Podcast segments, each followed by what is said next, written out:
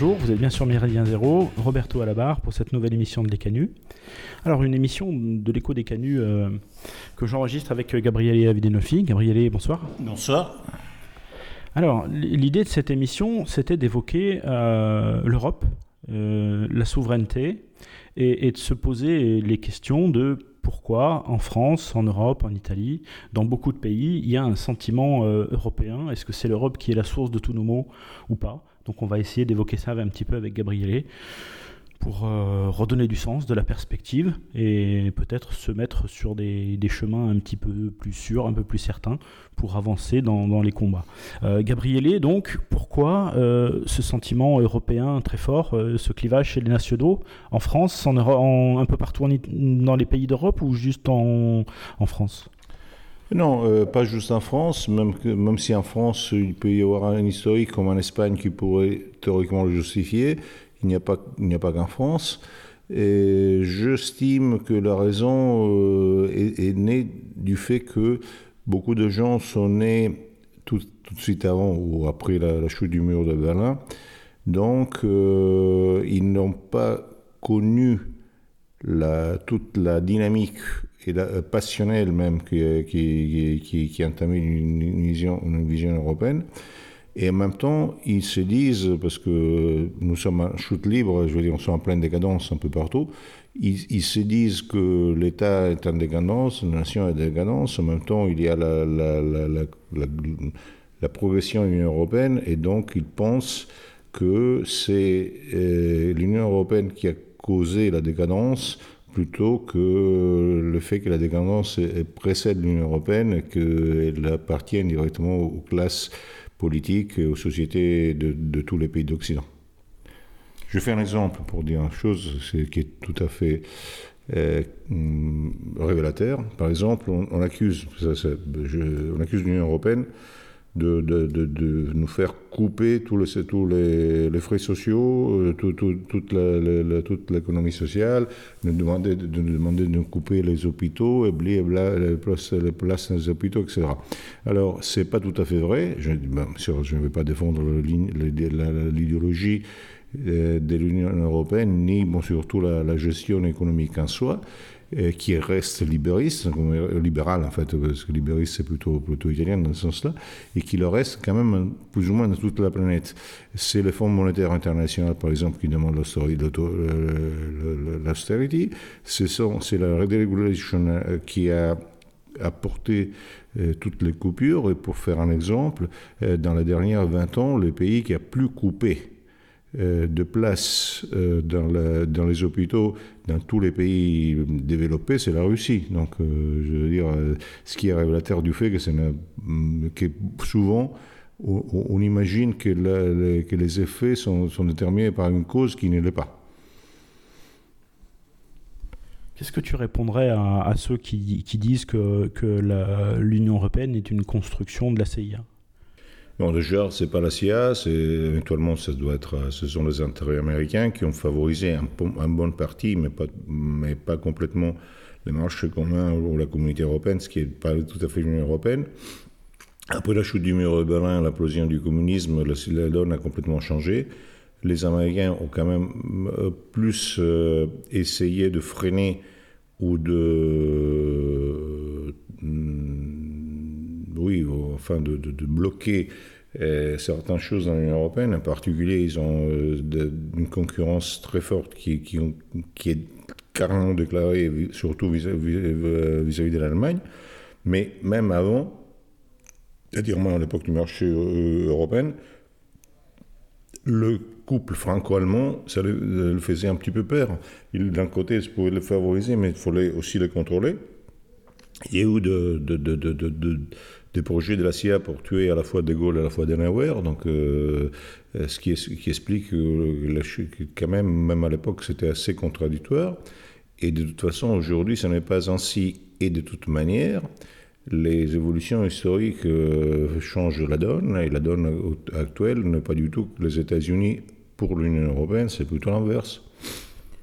Est-ce que tu disais euh, le, projet de, tuer des hommes politiques euh, français ou, allemands, euh, c'était pourquoi C'était pour créer une Europe plus faible, plus, soumise, moins résistante? C'est surtout une Europe dans laquelle il y avait un peu moins de,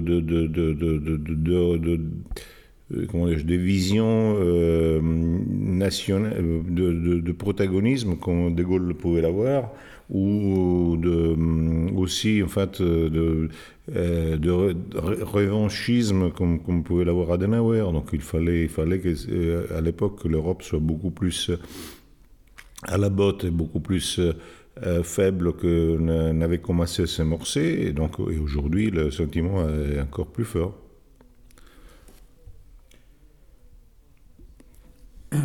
Pour beaucoup de, jeunes de, nos milieux, aujourd'hui, la, souveraineté euh, nationale elle semble incompatible avec l'Union européenne.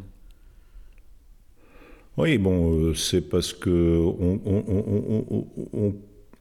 on ne se pose jamais la question de qu'est-ce que c'est la souveraineté nationale. Enfin, et, si elle a disparu, déjà, euh, pour qu'une nation soit souveraine, il faut que ce soit une nation et que ce soit le peuple en soi qui soit souverain. Déjà, des choses qui n'arrivent pas dans le capitalisme.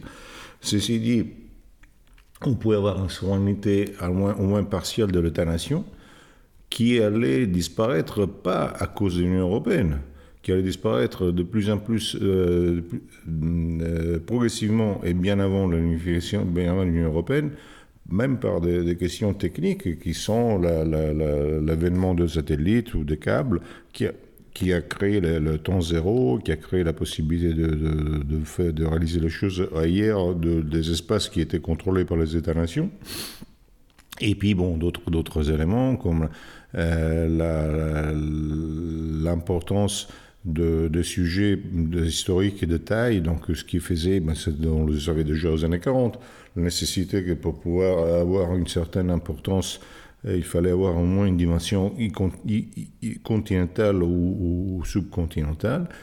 Et puis ben, d'autres choses qui sont importantes, qui sont même biologiques, c'est-à-dire euh, le fait que l'Occident en soi, euh, en Europe en particulier, mais l'Occident en soi ne fasse plus d'enfants et qu'il soit biologiquement et psychologiquement moribond, euh, ça fait aussi qu'il y a moins de puissance. Et tout ceci enlève des souverainetés. Ce n'est pas le fait qu'il y ait un condominium d'administration euh, tel qu'il est l'Union européenne qui, qui enlève la souveraineté. Ça, c'est inverser euh, l'importance des choses.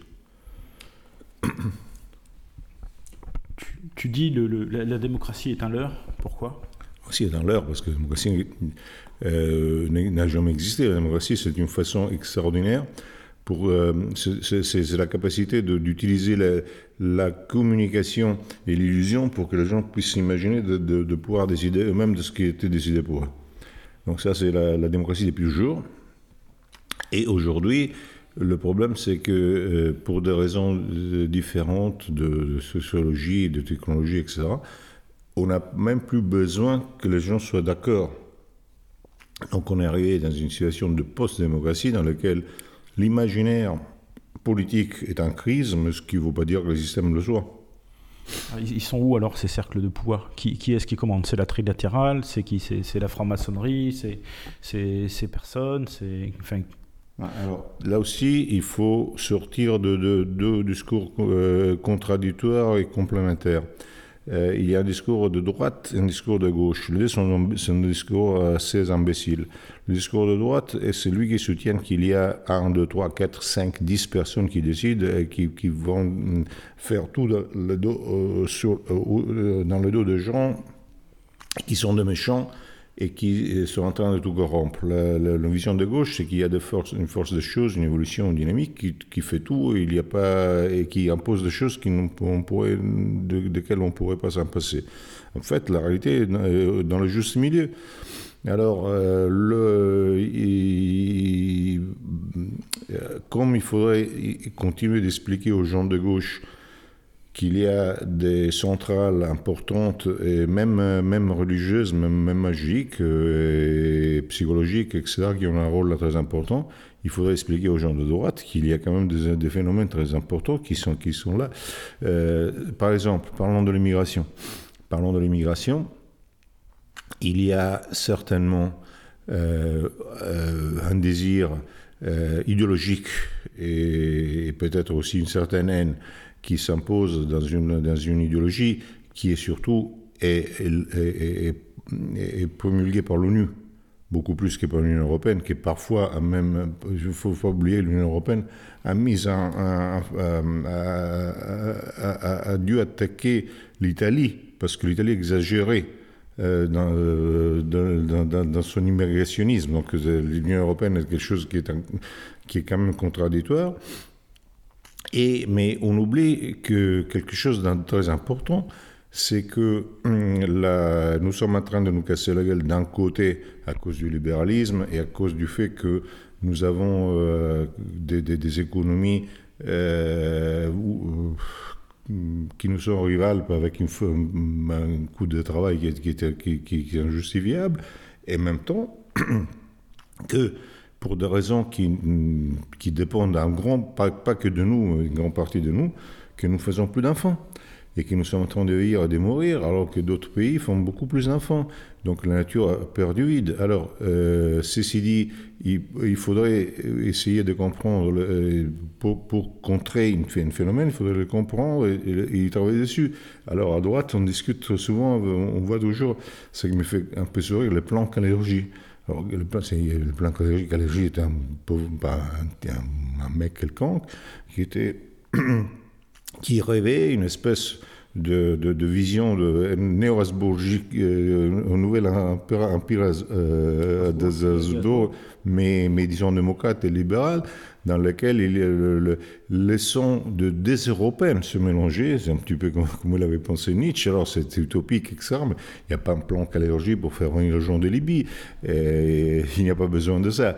Alors si on comprend qu'il y a évidemment de dessins derrière, mais que ça ne suffit pas, et qu'il y a aussi des dynamiques, qu'il faut intervenir surtout sur les dynamiques, tout en ayant l'idée de quels sont les dessins, si on continue à, à trouver toujours le méchant euh, qui, qui, le jour qui disparaît, tout, tout va bien, euh, on n'arrivera jamais à renverser la, situation. sur, la, sur, les questions euh, des, de, de l'immigration en général, c'est un sujet très sensible. Il ne faut pas oublier, effectivement, et rappeler à nos camarades, notamment les plus jeunes, que le regroupement familial, c'était pas l'Europe. Hein bien sûr. Bien sûr. Le regroupement familial, c'est pas l'Europe.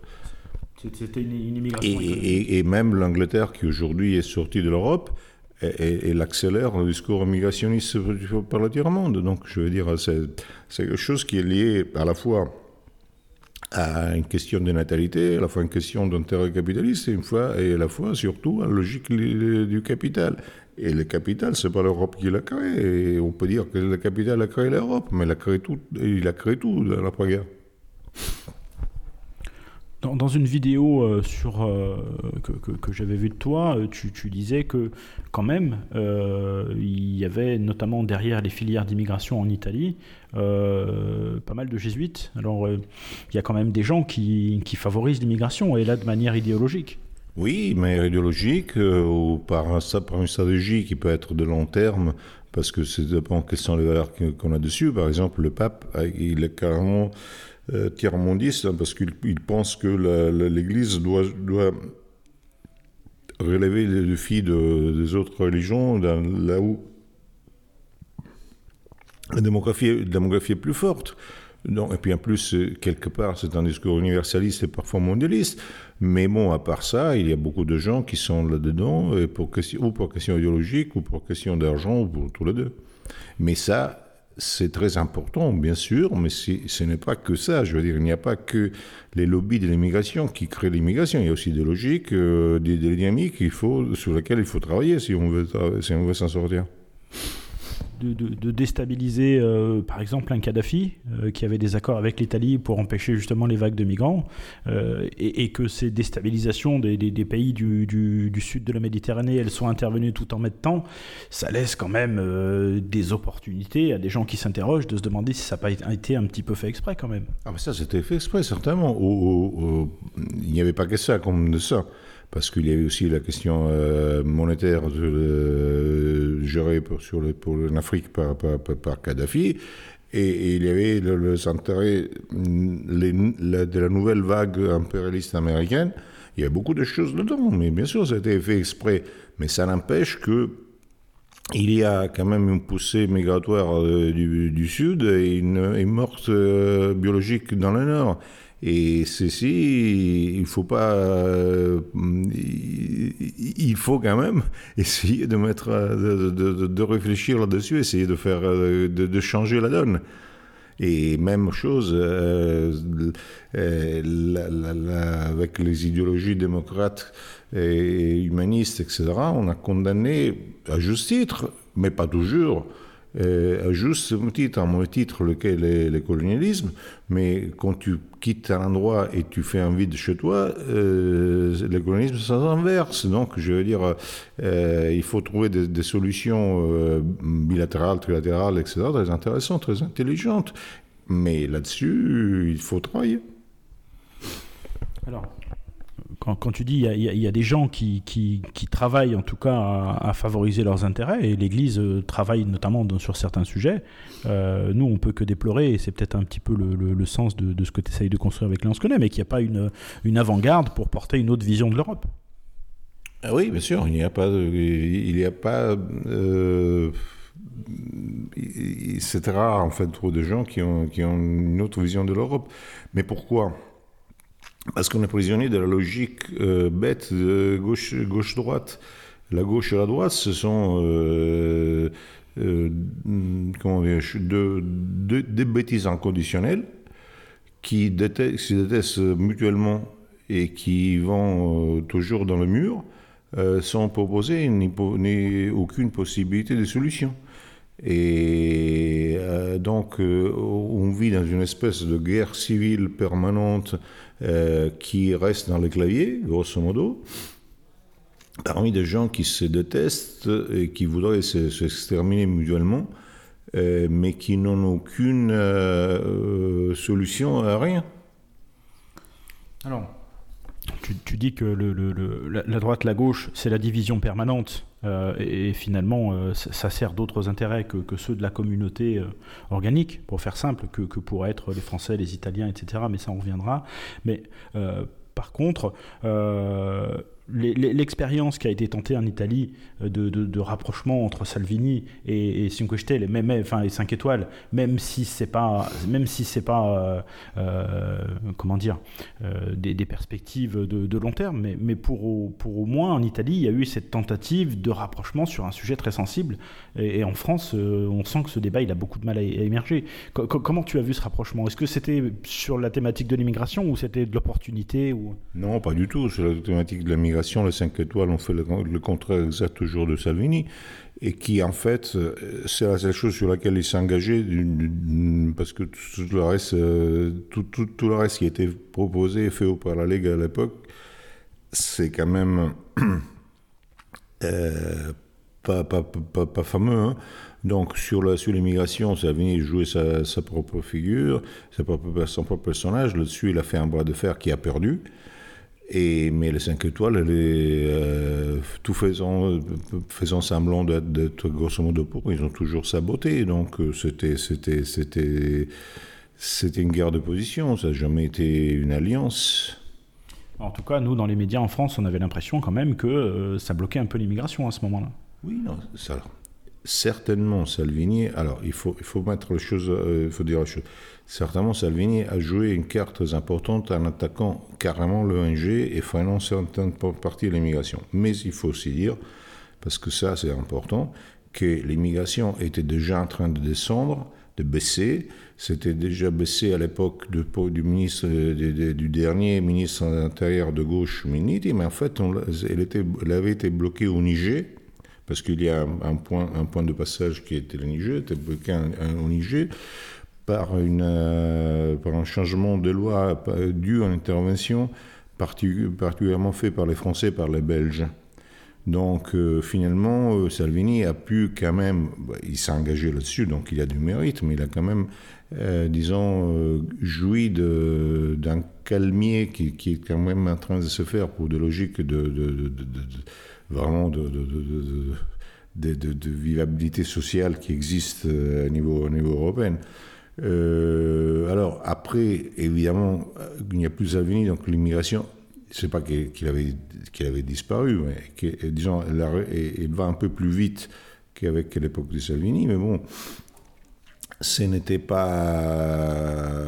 Il faut voir ça dans les contextes, et les contextes, souvent, ont des explications beaucoup plus importantes. Ceci dit, je ne discute pas, euh, au contraire, la, politique de Salvini à l'époque de politique euh, de, ministre de l'Intérieur.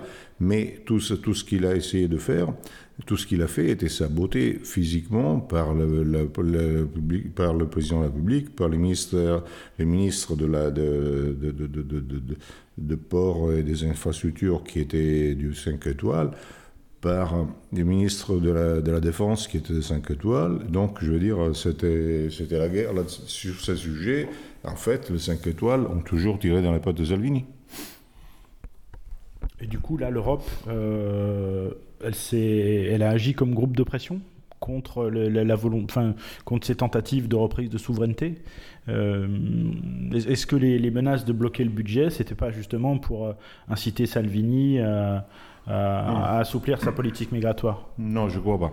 En fait, tout d'abord, ce n'est pas l'Europe, c'est l'Allemagne. Oui, c'est aussi la France. Mais en fait, euh, là, je pense que c'est un autre débat. Ce n'est pas vraiment la question de, de, la migration, de la non-immigration. C'est une question que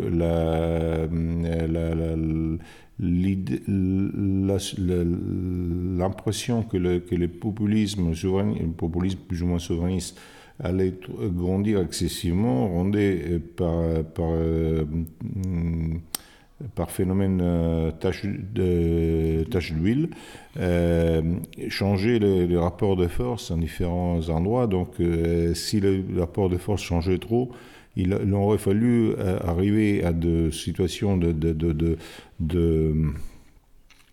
compromis excessifs dans des pays importants comme l'Allemagne, par exemple, et ça, on peut, euh, même la capitale euh, ou les intérêts généraux ne pouvaient pas se permettre de ceci. Donc en fait, je pense que c'était plutôt une question de, de, d'empêcher que, que, les équilibres se déséquilibrent. Je ne pense pas que c'était vraiment lié à l'immigration parce que il faut quand même dire que la France et l'Allemagne ont quand même baissé l'immigration, réduit l'immigration eux-mêmes parce que c'est pas parce qu'en fait, le problème risque, risquait et risque de, de, créer des déséquilibres importants. Et puis surtout, on est en train de s'apercevoir que dans les opinions publiques, ce sujet, il monte. Enfin, même si, euh, même si on n'est pas euh, euh, sur... On, sent que, que, les gens commencent à en avoir marre, qu'on est en train d'attendre une, code d'alerte en disant l'immigration, basta, ça suffit. Quoi. Oui, bon, je ne sais pas que, combien ça peut, ça peut vraiment euh, toucher euh, ou mettre en, discussion ou, donner de la paire hein, aux gens qui, qui gèrent toutes les, euh, qui gagnent beaucoup dans, la gestion de la baraque. Mais bon, disons que ça, ça, crée des difficultés psychologiques, psychologiques et sociologiques, donc il faut peut-être euh, ne pas trop exagérer dans, dans, ce sens-là. Euh, oui, donc je, je crois qu'il y a ça dessus. Alors Salvini, le phénomène Salvini a été utile pour que, euh, disons, le, le, grand centre de pouvoir européen, franco-allemand, même italien, ait réduit la, la, l'envergure et de, de, de la politique migratoire Peut-être. Alors, on a tendance toujours à dire c'est c'est l'Europe qui nous impose l'immigration, mais on s'aperçoit que dans certains pays, par exemple en Autriche ou, ailleurs, euh, eux, ils commencent à dire, va où en Hongrie, ou euh, ils commencent à dire vraiment ça suffit, euh, l'immigration. quel est le rôle de l'Europe dans l'immigration? Est-ce qu'on fantasme pas un petit peu? Et est-ce que c'est pas plutôt les élites nationales qui ont, et qu'on se trompe de manière d'analyser le problème? Est-ce que c'est pas les élites nationales qui sont pro-immigration plutôt que l'Europe? Oui, oui, oui, on fantasme beaucoup là-dessus. C'était pareil, ça me paraît évident. De, déjà, l'immigration précède l'Union européenne. Il la précède largement. Déjà, tout le discours de favorisant, la, ben, comme tu disais auparavant, l'union familiale, le regroupement familial et d'autres choses, ça vient beaucoup plus tôt et ça ne vient pas de l'Europe, ça vient des élites nationales.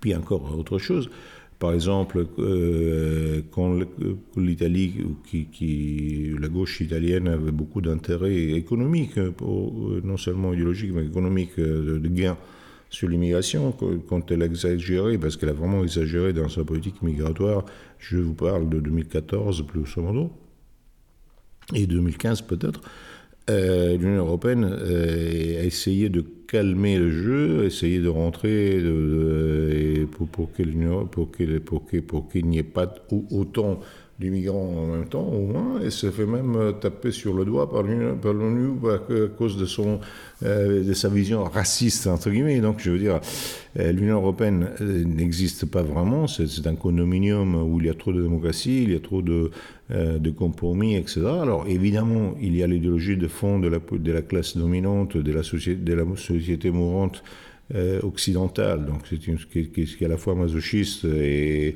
et anti-identitaire, ça c'est évident, mais ce n'est pas l'Union européenne qui a produit ceci. Ça, la précède, c'est largement euh, euh, lié à tout l'Occident.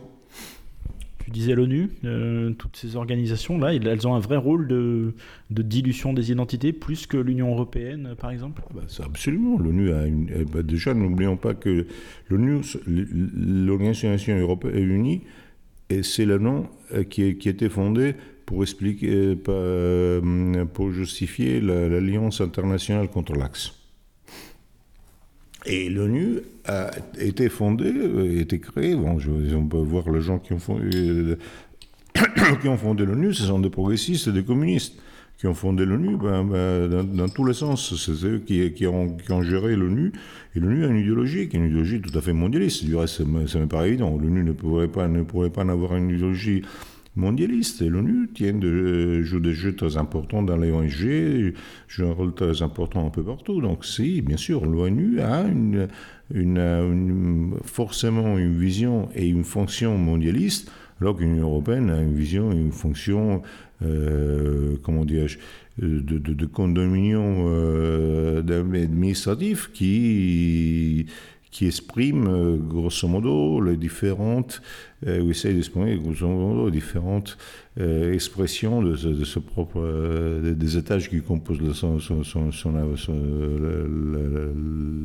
l'immeuble. Et, justement, c'est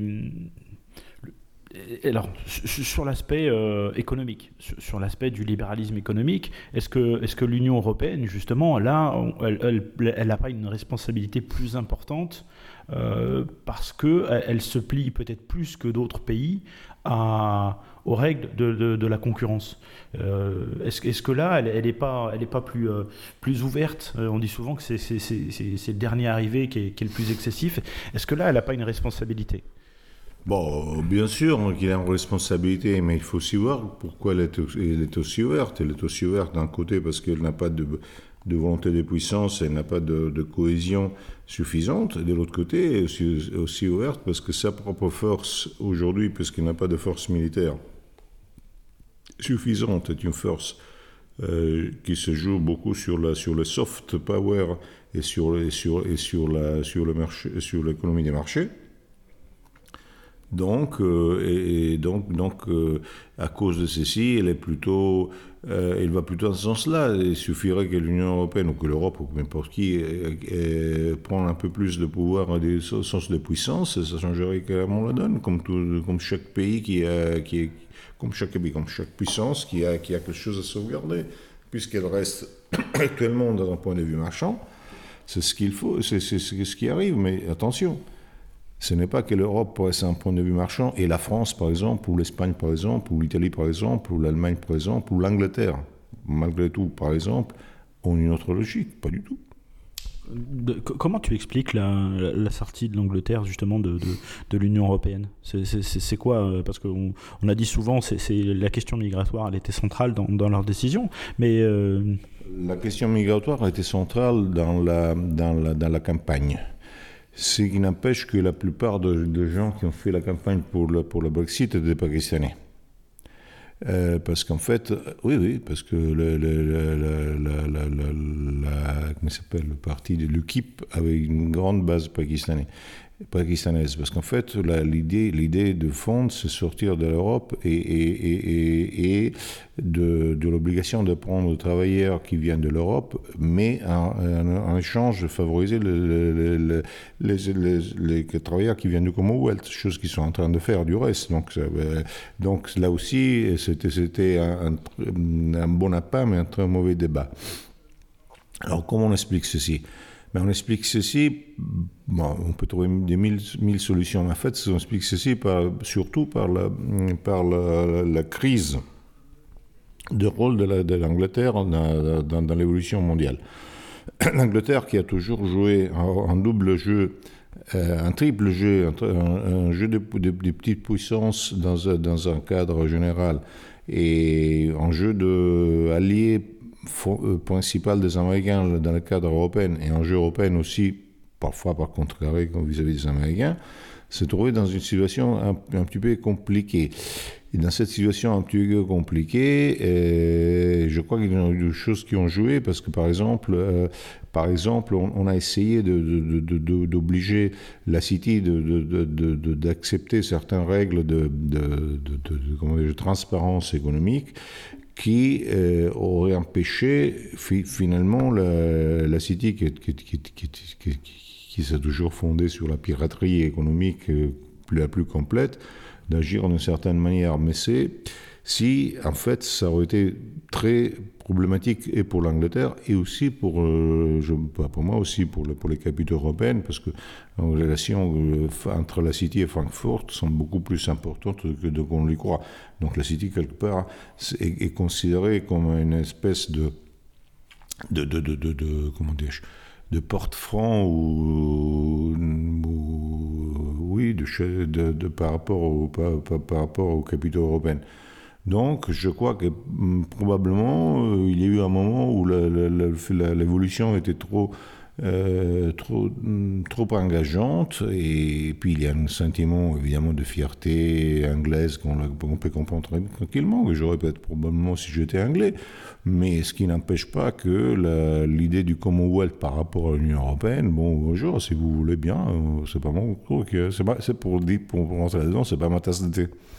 Alors, je, vais rester sur l'Angleterre euh, et, on va attaquer une partie euh, souveraineté monétaire qui nous emmènera à l'euro. Mais euh, avant ça, en résumé, pour toi, est-ce que la, souveraineté et la nation s'opposent à l'Europe ou sont incompatibles? Si on peut faire un, résumé de, ce premier moment. Elles ne sont pas incompatibles et ne s'opposent pas du tout. ce que je veux dire, c'est que, bien sûr, si on, reste dans la, logique consacré de soi-même dans le cas d'un moment idylliaque dans lequel existait la nation et qui euh, n'est plus là à cause du fait que l'Union européenne est née et que donc l'Union européenne nous a volé entre guillemets la, la, souveraineté et donc en sortant on va récupérer la souveraineté. Bon, bien sûr, dans ce, dans ce discours élémentaire d'un de, de, de, primitif, évidemment, euh, tout, tout, colle. Mais c'est un discours absolument euh, déconnecté du réel.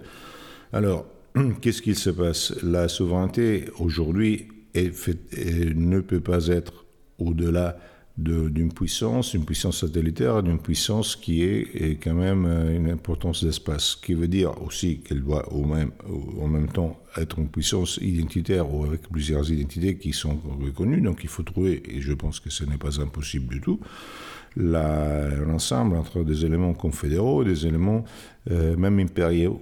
Et que ceci Évidemment, euh, ça va avec un changement de, donne, un changement de système, un changement de rapport vis-à-vis du capital, parce que sinon ça ne marchera pas, et que ceci permettrait non seulement d'acquérir une puissance importante à niveau planétaire par, quelque chose, par un bloc qui nous représente, mais ça nous permettrait beaucoup plus de, sauvegarder ou de relancer, de renouveler certains niveaux de souveraineté euh, nationale ou d'identité nationale qui vont, contrairement, disparaître sans cela. On oublie peut-être de dire aussi que, que, que cette Union européenne-là, elle mène une politique libérale parce qu'elle a une majorité politique libérale. Ah qui, qui, a été voté dans tous les pays d'Europe. Mais il ne faut pas oublier non plus que la Turquie mène une politique libérale, que la Chine mène une politique libérale, que la Russie mène une politique libérale, que l'Inde mène une politique libérale. On verra après, ça peut peut-être poser des, questions de, de, comment on peut se défendre par rapport à ça. Les questions de souveraineté monétaire. Euh, on, était sur l'Angleterre. Comment tu expliques qu'ils n'aient jamais pris l'euro?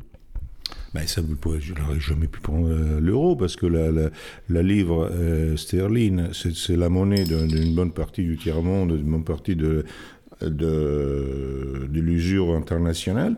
C'est la, je, je, je, toujours dit depuis, depuis toujours, depuis l'entrée, depuis l'entrée de l'Union européenne, que les Anglais ne seraient jamais entrés dans l'euro. Euh, on ne pouvait pas empêcher la sterling, le livre sterling d'avoir son rôle usurier. Impossible à imaginer. Et donc, du coup, l'euro, c'est vraiment le, le, diable qui, tue l'Europe Ou on est encore, sur un, selon toi, sur, sur un fantasme? Ben, on est un grand parti sur un fantasme, ah, mais euh, évidemment, un grand parti, pas, pas, complètement, parce qu'il y a des éléments qui ne sont pas dans l'euro.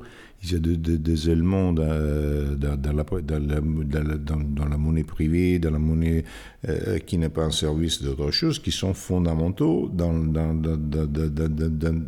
dans beaucoup de, qui, qui, créent beaucoup de problèmes dans, la gestion économique et sociale de l'ensemble. Mais ce n'est pas né avec l'euro, c'était né avant.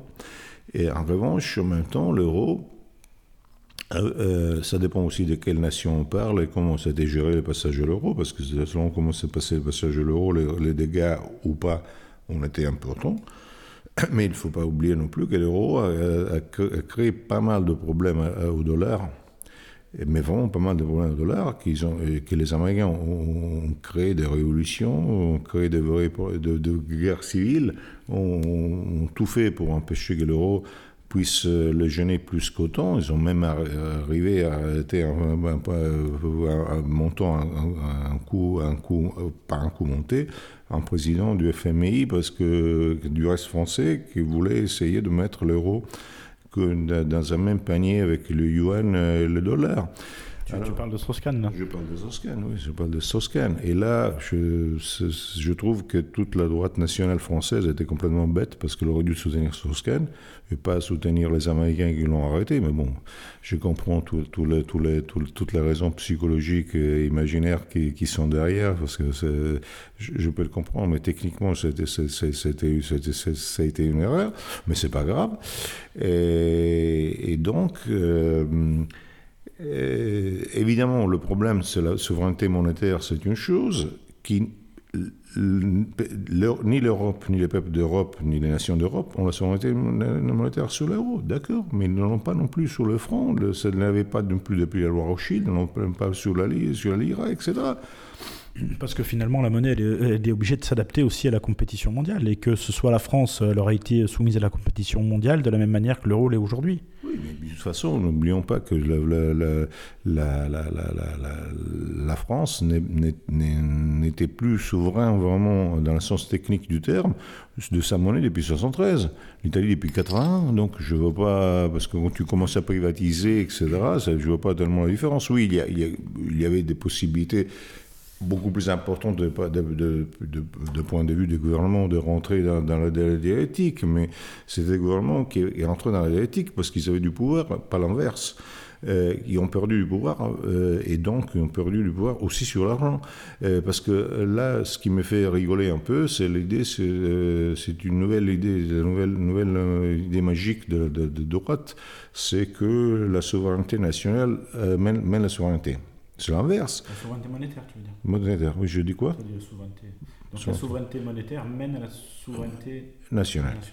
ce, qui, ce, qui, est absolument faux, c'est l'inverse, parce que l'Italie a perdu sa souveraineté monétaire en 1980, mais elle a perdu sa souveraineté politique et stratégique en 1943, et je n'ai aucun, euh, je il n'y a eu aucun euh, geste et aucune politique souveraine entre 45 et 80. Donc, euh, je ne dis pas que la souveraineté euh, monétaire, peu importe maintenant si européenne ou quoi que ce soit, ça soit, importante, mais on est arrivé avec de, logiques très, très, très strictes, très, très simples, très simplistes avec une espèce de nouveau matérialisme monétaire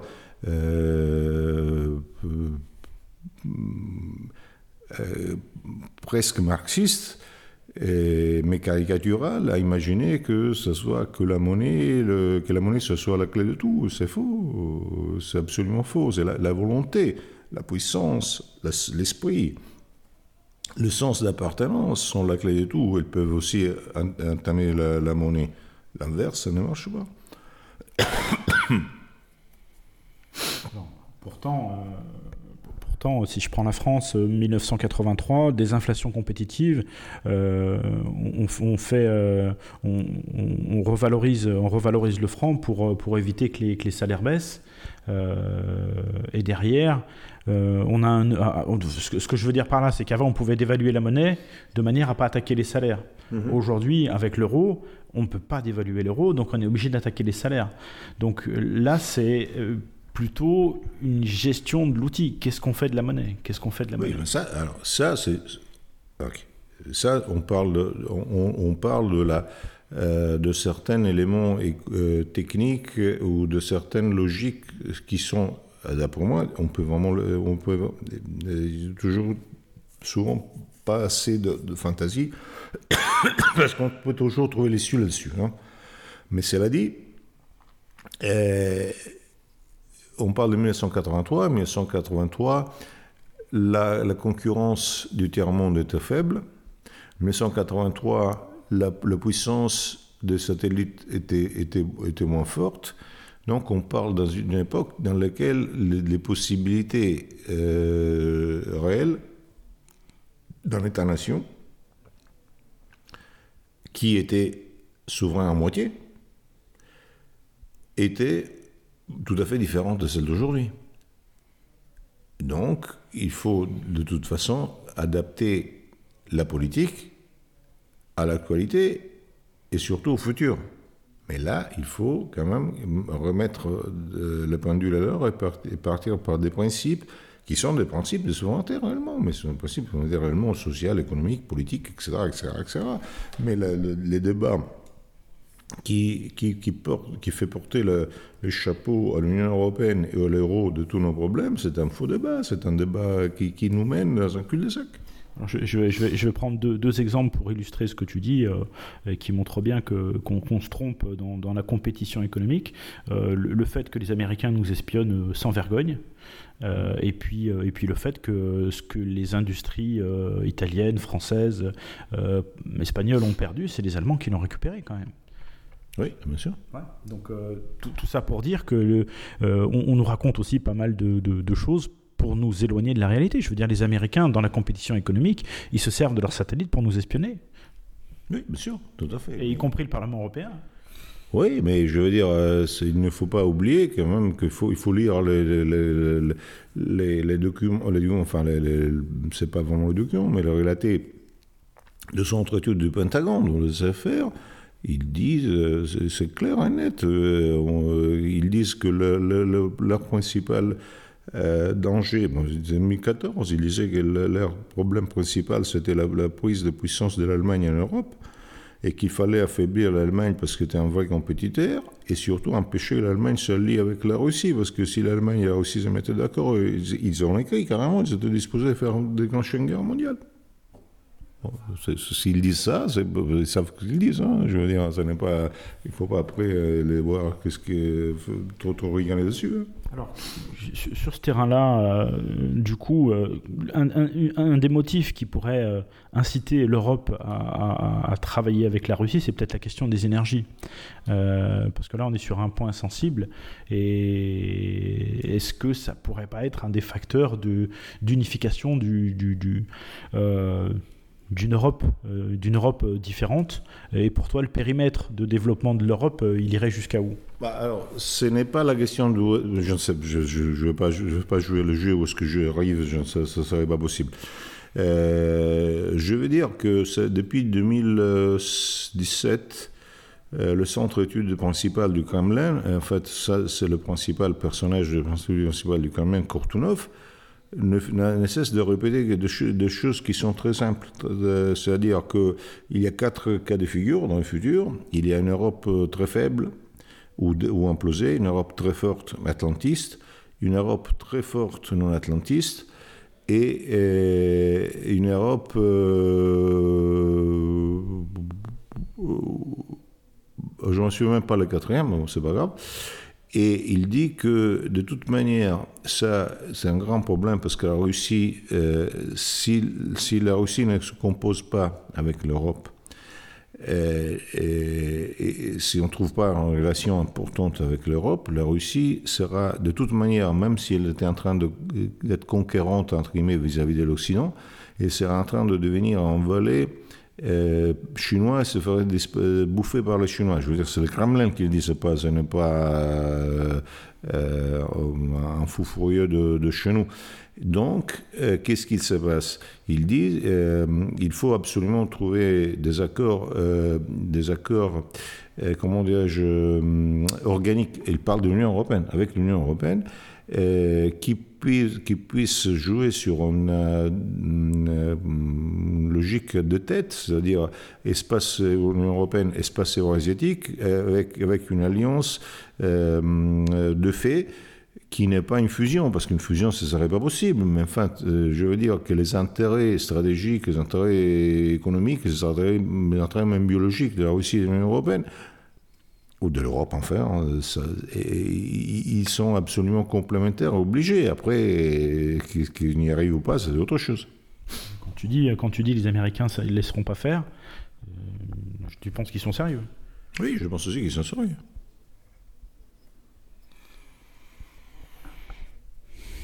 Un protectionnisme, euh, enfin comment l'Europe peut se défendre? Comment, comment l'Europe peut euh, se défendre sur, sur la scène, sur la, dans la compétition économique internationale, différemment de ce qu'elle fait aujourd'hui.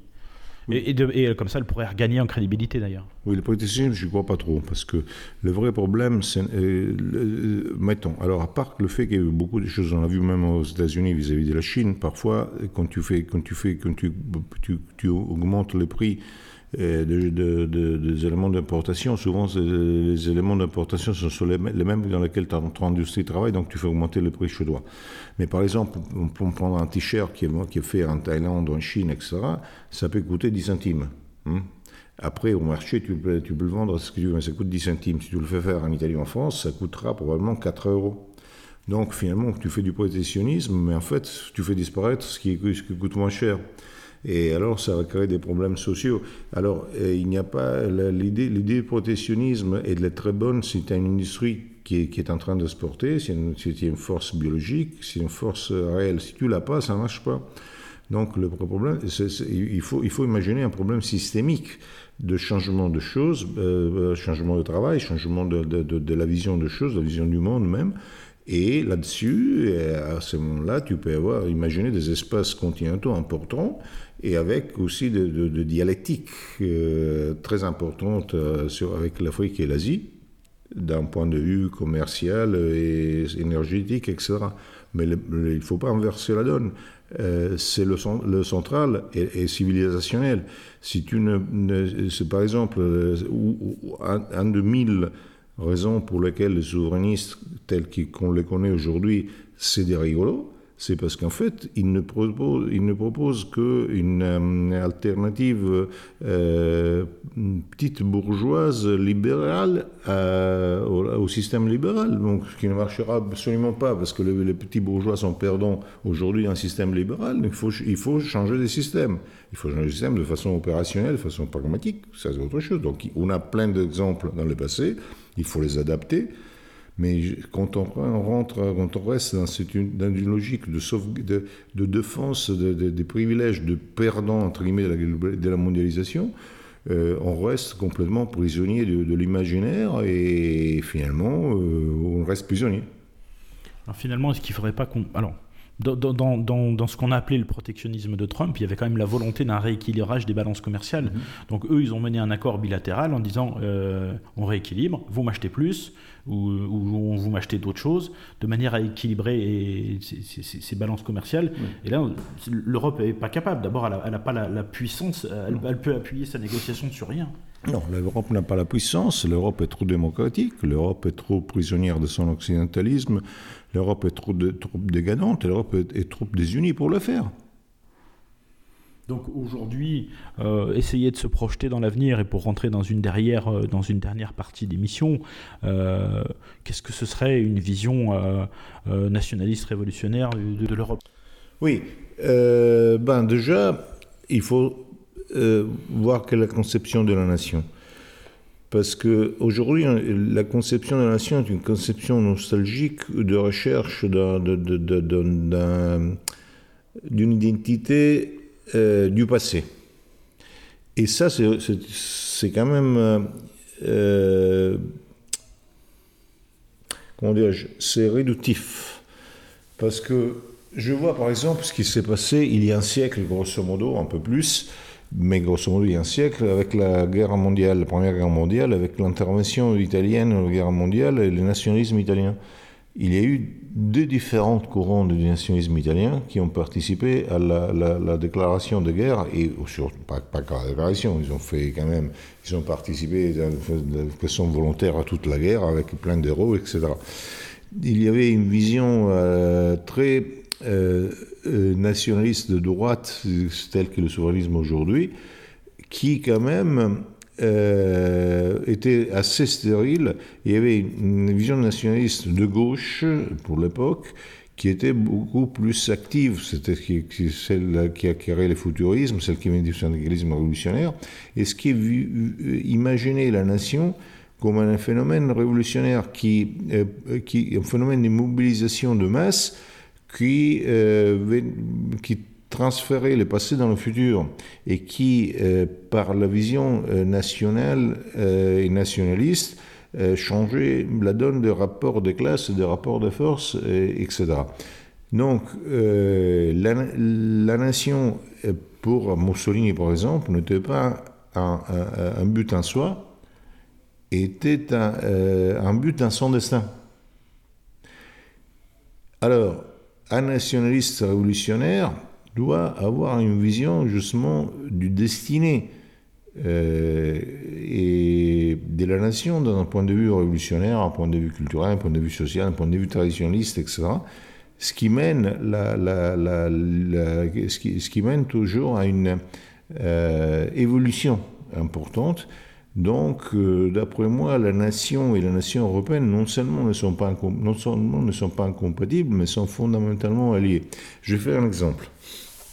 En restant toujours dans le cadre. Euh, ce, qui, ce, qui, a fait le clivage entre Mussolini et la gauche, les socialistes en général, c'était, ça remonte à 1913, c'était, la, la, la, c'était que Mussolini croyait d'abord que la guerre avait été une fête révolutionnaire, fête révolutionnaire, chose que les socialistes n'avaient pas compris, et deuxièmement que la nation euh, avait une valeur révolutionnaire alors que la classe avait déjà commencé à avoir une valeur réactionnaire. Aujourd'hui, je pense que... Euh, et, qu'est-ce qu'il a fait? Il a intégré la classe dans la nation, il a créé, entre guillemets, la nation prolétaire, et il a fait une vraie révolution nationale. Et je pense qu'aujourd'hui, la nation doit être intégrée dans, l'Europe exactement comme la classe est intégrée dans la nation. Et que l'action, ce soit, euh, doit être nationale prolétaire dans, la vision européenne. Et ceci, comme, euh, à l'inverse de tous les gauches, pour les prolétaires et pour les peuples, Mussolini a fait beaucoup plus que tous les autres mis ensemble dans tout le temps.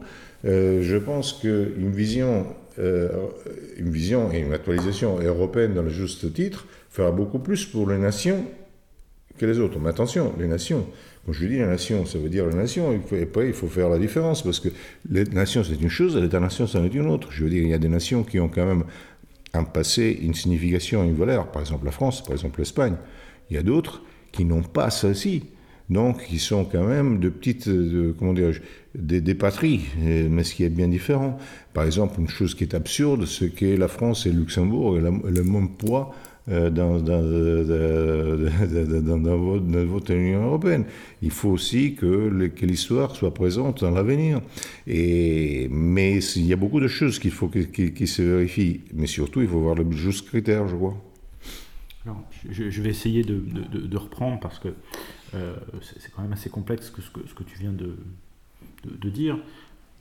Quand Mussolini, pour résoudre le problème de la classe, il a, il, a, il a modifié le rôle de l'État et il a intégré la dimension, le fait que l'État devait euh, intégrer la dimension sociale et apporter un, mieux-être euh, au peuple. Ça a été globalement le, fascisme, euh, une voie du milieu entre le, tout État et le tout libéral. Juste mm-hmm. Maintenant,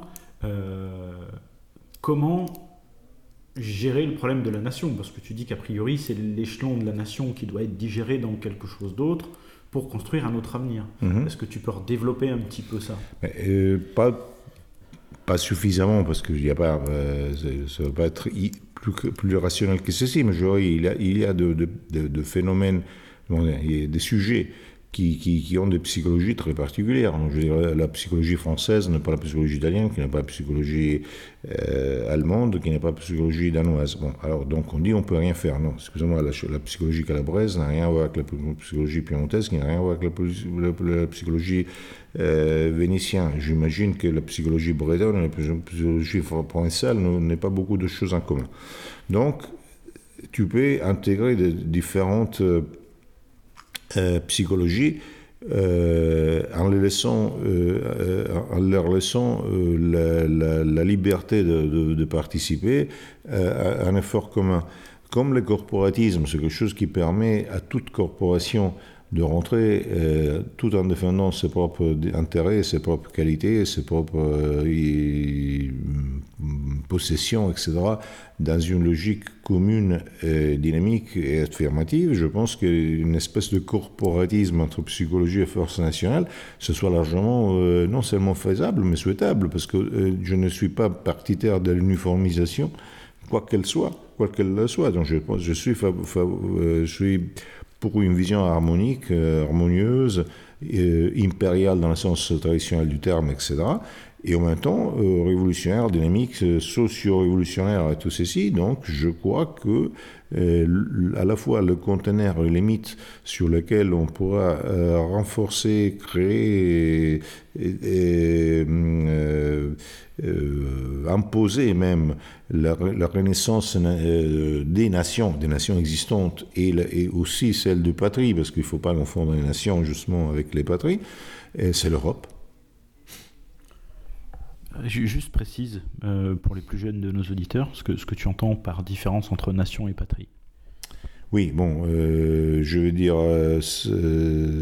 c'est peut-être étymologiquement c'est même pas le bon sens du terme, mais je pense à ce qu'on disait aux années 60-70 dans, certains milieux, l'Europe de patrie et l'Europe de nation, ou l'Europe nation de patrie. La nation, c'est quelque chose qui a quand même un historique important, euh, qui, qui a un historique euh, même imposant, qui a créé des cultures euh, dynamiques et potentielles. Je veux dire l'Espagne, la, France, ou encore même dans une situation de l'Angleterre évidemment, ou encore même dans des situations euh, où il n'y avait pas l'État-nation, où il était quand même très divisé par, par une force d'imaginaire, par une force d'unité psychologique, l'Allemagne, l'Italie, etc. Puis nous avons les, les, patries qui sont, fait, qui sont quand même de, de, cultures ethniques qui continuent de vivre et de survivre, comme ça peut être la, Flandre, comme peut être la Wallonie, comme ça peut être euh, la Lettonie, etc. Après, bon, bien sûr, il y a, je ne veux pas maintenant, c'est un vrac, donc je ne veux pas dire ça, c'est une nation, une, mais euh, il, y a cette différence, donc je veux dire, euh, qui quand même donne aussi de, oui, de décalage même mentaux sur, sur la chose. Donc on met tout dans le même sac euh, de façon identique dans une logique numérique et une logique uniformiste. C'est la logique du jacobinisme libéral, mais qui quand même euh, est une logique stupide. Alors, autant face à la, je, vais le dire comme ça, à la menace de la lutte des classes, il y, a eu une guerre pour transformer pour, pour, mettre en route euh, à l'issue de la guerre, il y a, à l'issue de la Première Guerre mondiale, euh, il, y a, eu des révolutions qui se sont opérées et on, dans, dans, le fascisme, on a incorporé la, problématique de la classe et on a créé quelque chose de nouveau. Là, pour aller vers cette, euh, vers cette Europe confédérale, tu, tu, l'as évoqué un peu, et impériale, finalement, est-ce que tu penses que les sociétés humaines vont le faire rationnellement ou est-ce qu'on va attendre d'autres menaces pour avancer. Est-ce que tu penses qu'on peut faire évoluer la civilisation intelligemment ou est-ce que finalement on évolue, on ne produit ces révolutions que quand on est face à, une menace? Alors, je crois que l'intelligence animale est, plus importante à niveau général que l'intelligence rationnelle chez les hommes, sauf, sauf, sauf chez certains hommes. Donc, euh, que ce soit la menace ou l'intérêt ou quoi que ce soit, je pense que ce sera surtout euh, des éléments, euh, comment dirais-je, non nécessairement rationnels qui, qui, qui, mèneront vers, quelque chose de ce genre-là. Mais ça n'empêche que, puisqu'il s'agit de toute façon d'imaginer, d'affirmer une autre, une autre qualité d'homme, une autre qualité de, de système, euh, il faut aussi que ça commence, même par, la prise de conscience, même des petites minorités, mais qu'ils soient vraiment conscients de ce qu'elles disent, de ce qu'elles vont vivre, ce qu'elles vont euh, même respirer dans, leur peau, dans leur sang, parce que ceci, euh, dans un point de vue subtil, même, même s'il n'y a pas une relation immédiate, une relation conséquente, euh, technique avec le reste, mais seulement d'un point de vue subtil, ça sera fondamental pour que le reste se fasse. Alors, euh, moi, j'y vois une, une autre source d'incertitude, je vais le dire comme ça. Euh, L'Europe du début du XXe siècle, c'était une Europe homogène ethniquement.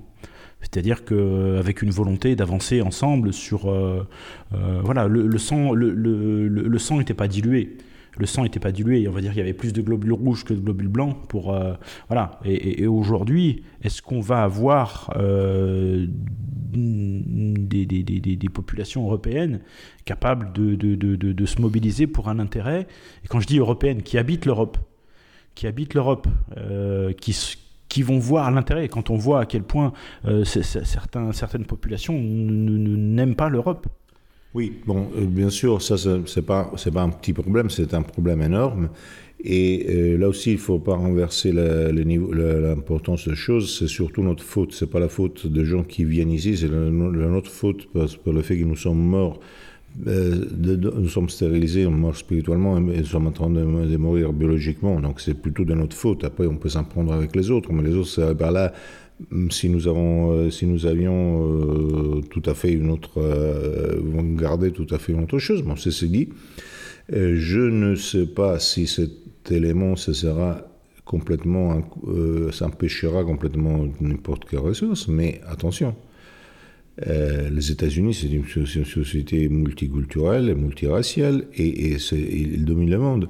Donc, je veux dire qu'un ensemble euh, géopolitique, géoculturel culturel, euh, puisse acquérir une puissance, ça peut se faire de toute manière, même, même avec un mélange ethnique, un mélange culturel, un mélange religieux, ce qui, ce qui n'est pas ce que je souhaite, évidemment.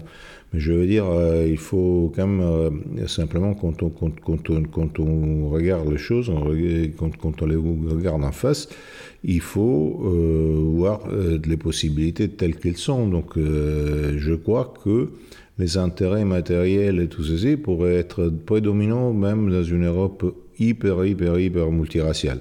Ce que je répète, c'est pas mon souhait.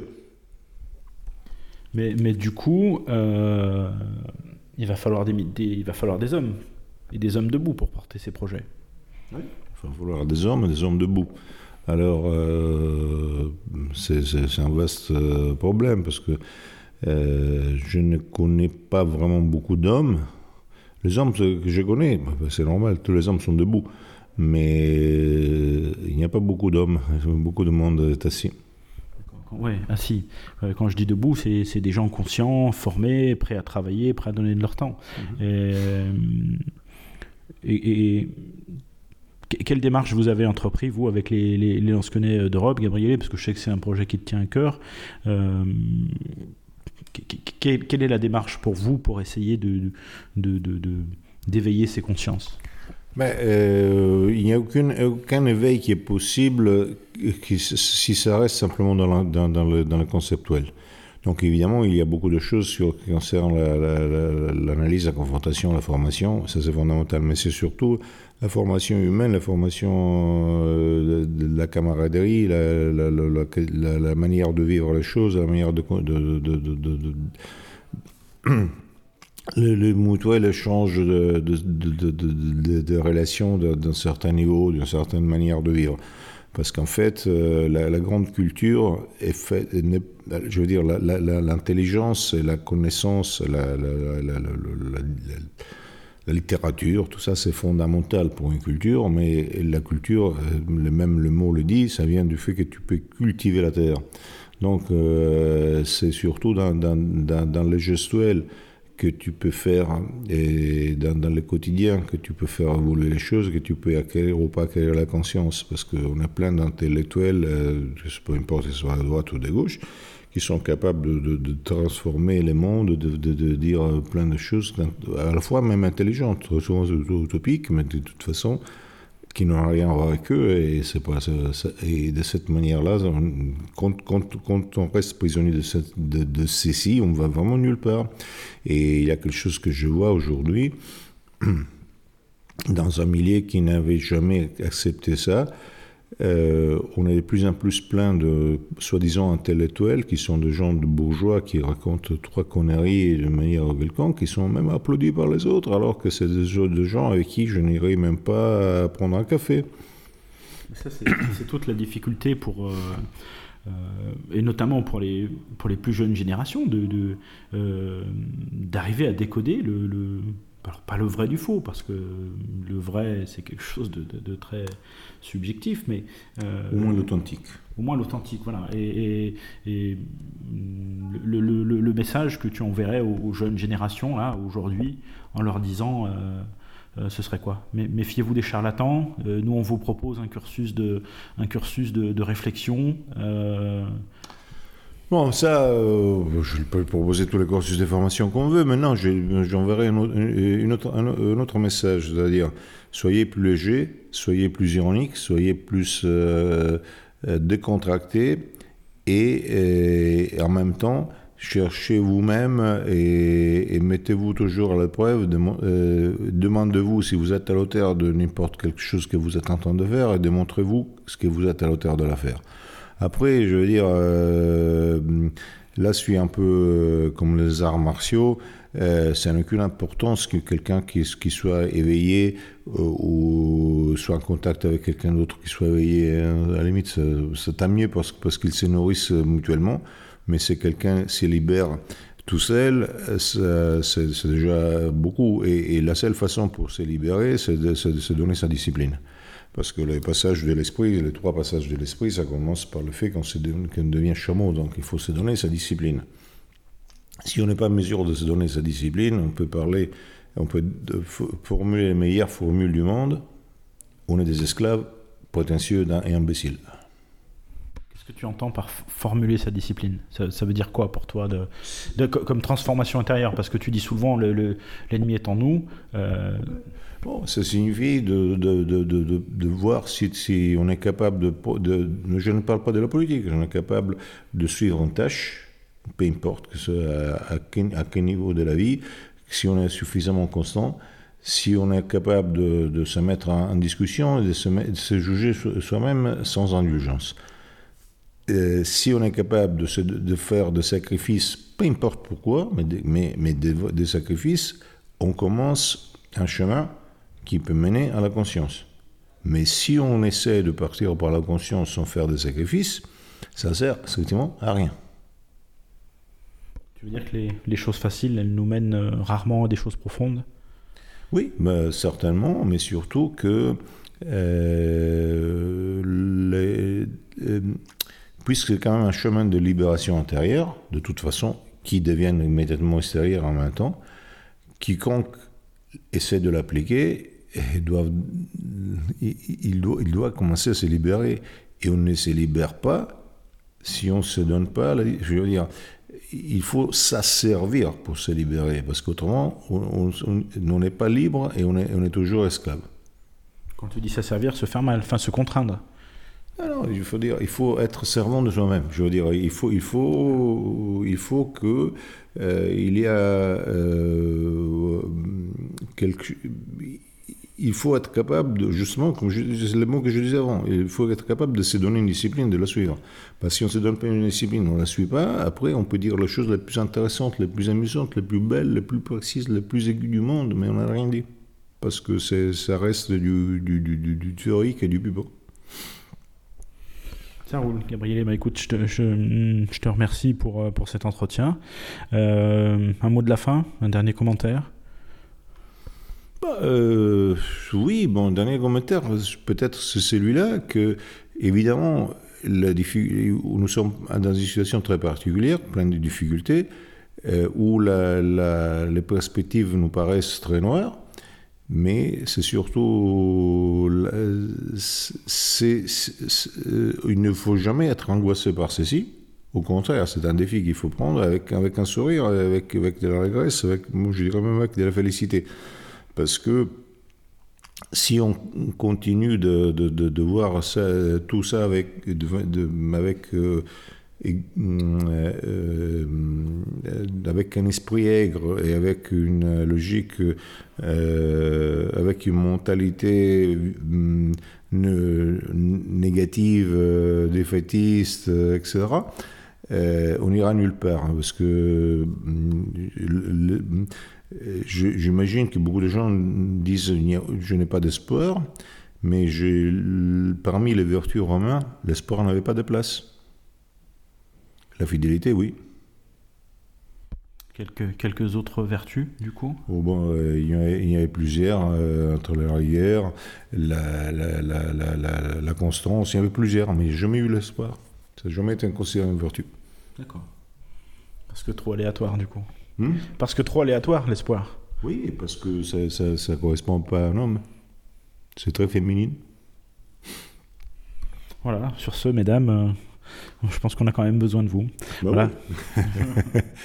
et, ah bah tiens, du coup, qu'est-ce que les, femmes peuvent apporter à nos communautés? Bah, Déjà, là, là, là, ça commence à être un très vaste débat. Parce que, mm, parce que bon, il n'existe pas un type de femme. Il ne faut pas stéréotyper la femme. Alors, chaque femme, euh, bah, c'est plus facile que la femme trouve son, chemin. La femme trouve toujours son chemin autour d'un homme, donc, ou de la vision qu'elle a de l'homme. Le problème, c'est aujourd'hui, elle le trouve beaucoup moins parce qu'elle trouve pas d'homme. Hein. mais ça, c'est, autre chose. Donc, le problème, c'est toujours nous, c'est pas la femme. Gabriel, je te remercie. Euh, mes camarades, bah, écoutez, à bientôt pour, euh, pour de nouvelles émissions sur mes radios 1-0, à l'abordage et pas de quartier.